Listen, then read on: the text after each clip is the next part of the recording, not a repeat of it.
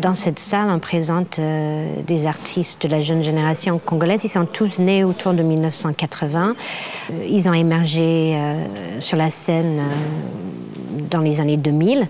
Au début des années 2000, l'Académie des beaux-arts de Kinshasa vit un renouveau et un nouveau directeur, ce qui permet l'émergence d'un certain nombre d'artistes. Et des étudiants de Strasbourg, de Nantes vont à l'école de Kinshasa. Des étudiants de Kinshasa vont à l'école des beaux-arts de Strasbourg. Et donc ces échanges-là donnent une ouverture à ces jeunes artistes. Et ces jeunes artistes s'emparent de l'académie pour en faire une sorte de terrain d'expérience.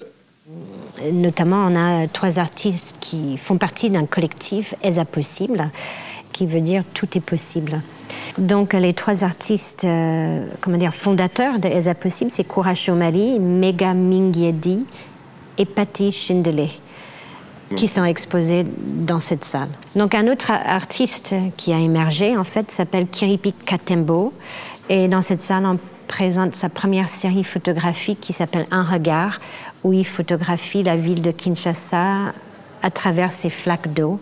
Et sinon, on a d'autres artistes aussi, euh, comme euh, Steve Bandoma, qui est aussi de l'Académie de Beaux-Arts de Kinshasa. Et Sami Baloudji, donc lui, euh, c'est un artiste de Lumbumbashi, un autre centre artistique. il présente trois photos d'une très grande série Congo Far West.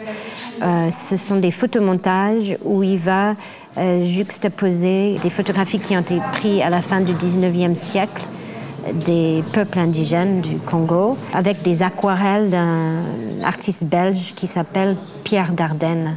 tous ces jeunes artistes donc en fait sont une sorte de rebelles.